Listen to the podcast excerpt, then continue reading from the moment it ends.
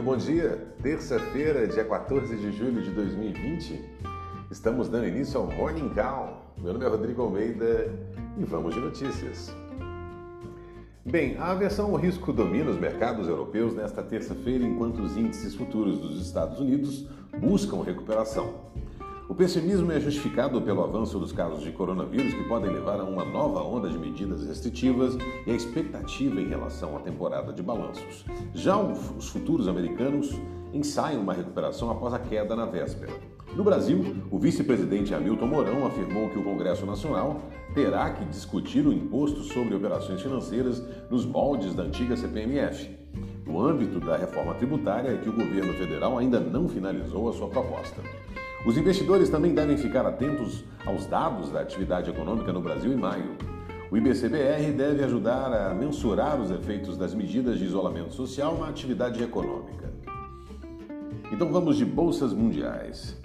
Em um pregão marcado pela aversão ao risco na Europa, o DAX de Frankfurt amarga queda de 1,4% e o CAC 40 de Paris cai 1,64%. Destaque hoje para nossa agenda: o Banco Central divulga hoje às 9 horas o Índice de Atividade Econômica, o IBCBR, referente ao mês de maio. A expectativa é de uma alta de 4,5% em relação a abril e uma queda de 11,7% no comparativo de 12 meses, segundo pesquisa Bloomberg. Volta da CPMF. O vice-presidente Hamilton Mourão afirmou que o Congresso Nacional terá que discutir a criação de um imposto sobre transações financeiras, nos moldes da antiga CPMF. Essa discussão se daria no âmbito da reforma tributária. Tensões militares.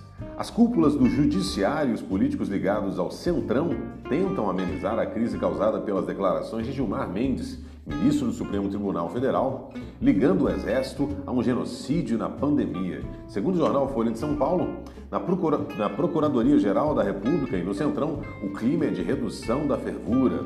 E apesar do endosso dos generais da reserva Augusto Heleno e o Hamilton Mourão, vice-presidente, a representação contra o ministro do Supremo não havia sido enviada ao PGR esta noite, nesta, nesta segunda-feira. Radar corporativo. A incorporadora You Incorporation definiu entre R$ 17,50 a R$ 23,50 a faixa indicativa de sua oferta pública de ações, o IPO na sigla de, em inglês. No preço médio, a empresa poderia levantar um bilhão. Esse foi o Morning Call. Muito obrigado pela audiência. Encontro todos vocês mais tarde no Close and Call. Tenha um excelente dia e até lá.